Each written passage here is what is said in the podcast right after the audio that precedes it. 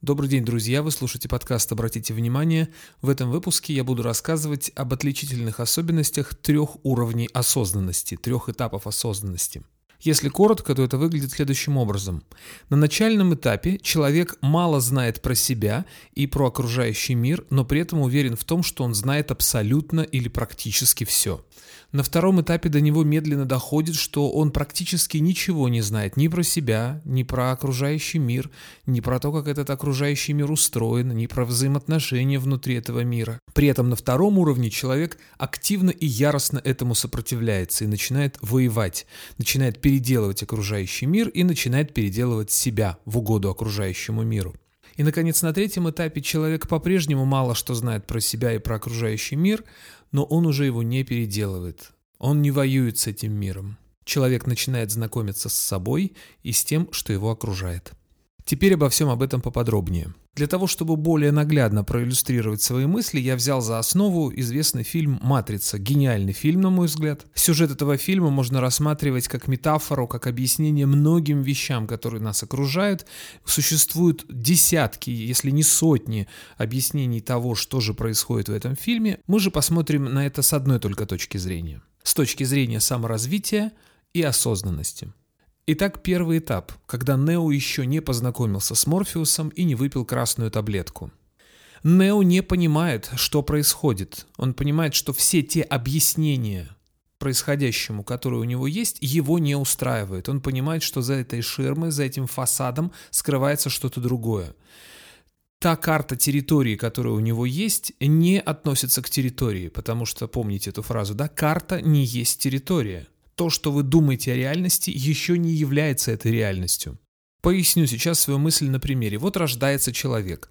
Он не знает, как устроен этот мир. Родители об окружающем мире рассказывают ему одно.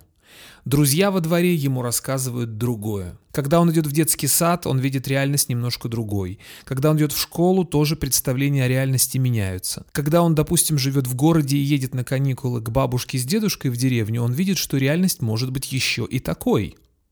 Или едет в другой город к другим бабушке и дедушке и видит, что и такую реальность тоже может быть. В каком-нибудь детском лагере где-нибудь на Черноморском побережье он знакомится с другими детьми из других регионов, из других городов и стран, и он понимает, что и такую реальность тоже может быть.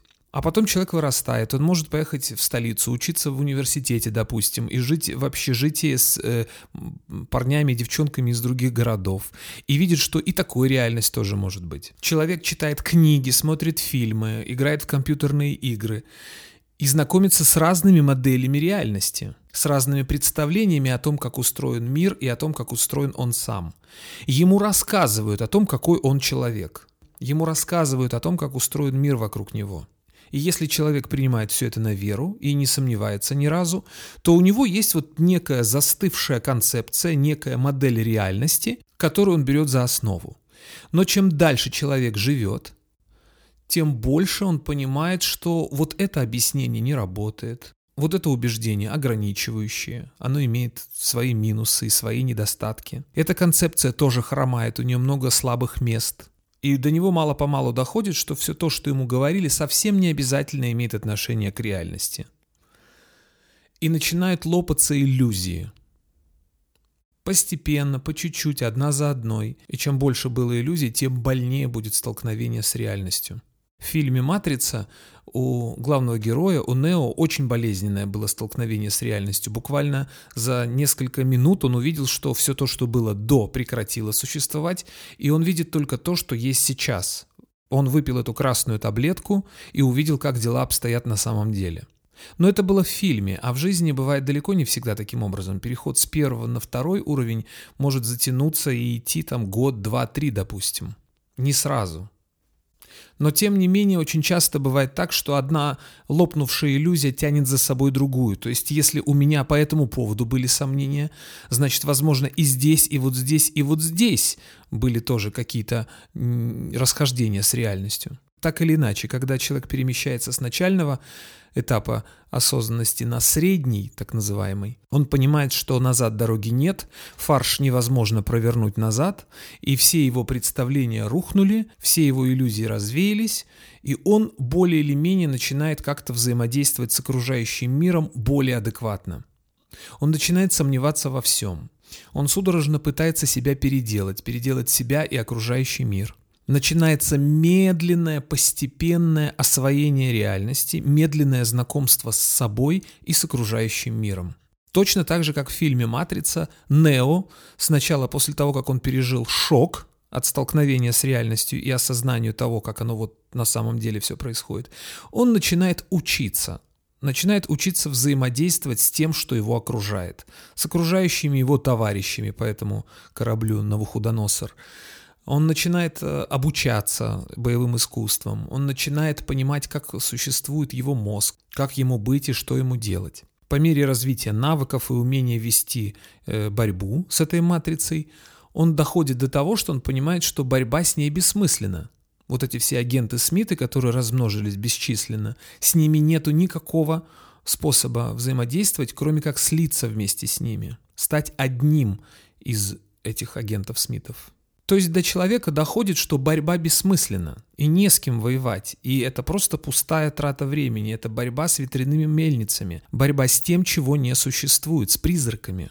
И потом, для того, чтобы что-то переделать, нужно с этим познакомиться. Как вы можете переделать то, с чем вы не входите в контакт? Как вы можете переделать то, что вы не знаете, как устроено? До человека начинает доходить, что мир как-то существовал задолго до его рождения. Да, он несовершенен, но он развивается. И если человек осознает себя, свое место в этом мире, какую пользу он может принести, каким образом он может с этим миром взаимодействовать, то тогда он выходит на третий этап – на третий уровень осознанности. Взрослый, зрелый уровень. Точно так же, как в фильме «Матрица», в жизни у такого человека прекращается борьба с окружающим миром и прекращается борьба с собой. Человеку, наоборот, становится интересно узнать, а где он находится, а что он собой представляет, а кто он вообще. Человека уже не так пугает неизвестность, как раньше. Да, он не знает, как э, работает и функционирует этот мир. Так же, как можно совершенно спокойно пользоваться смартфоном, не зная, как он устроен внутри, как он функционирует. Теоретически я так приблизительно представляю, но я не знаю досконально, из чего он состоит.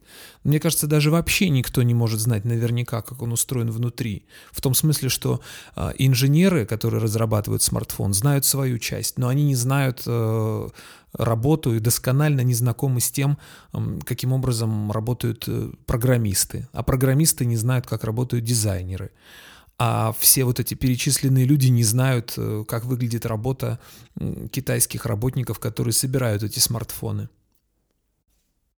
Когда человек летит на самолете, он не знает, на какие именно кнопки и рычаги нажимает пилот в самолете, но это не мешает человеку пользоваться этим самолетом. И от того, что я не знаю, как существует мир вокруг меня, и, собственно, с собой я толком не знаком по большому счету, это не мешает мне жить. Чтобы проиллюстрировать все то, что я вам сейчас рассказывал, прочитаю такую небольшую китайскую притчу. Изи Синдзы был тренером бойцовых петухов для царя Суана. Он тренировал хорошую птицу. Царь все время спрашивал, готова ли птица для боя.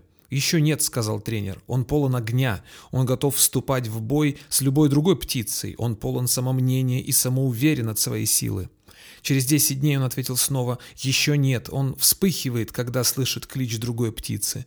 Еще через 20 дней «Еще нет, не готов». У него все еще гневный взгляд, и он топорщит свои перья. Еще через 10 дней тренер сказал «Теперь он почти готов». Когда крикнет другой петух, он и глазом не моргнет. Он стоит неподвижно, как петух из дерева. Он готовый боец. Другие птицы лишь глянуть на него, сразу убегают. В той концепции, о которой говорю я, первый этап осознанности, начальный этап, это еще даже не петух, это птенец, это цыпленок. Второй этап осознанности – это когда бойцовый петух еще только тренируется, он а, исследует свои границы, он кидается в бой, он весь разъяренный. И третий этап осознанности – когда все его внимание направлено внутрь, когда он знает свои силы, когда он рассчитывает свои силы и бережет энергию для того самого боя, как где он может проявить себя как следует. Он не тратит время и энергию на дешевые вот эти браваду и выпендреж. Он уверен в себе. Он сильный, он знает, как нужно действовать и когда. В следующем выпуске я поговорю о скорости, с которой может развиваться осознанность, о скорости продвижения на пути самопознания. Услышимся через неделю. Пока.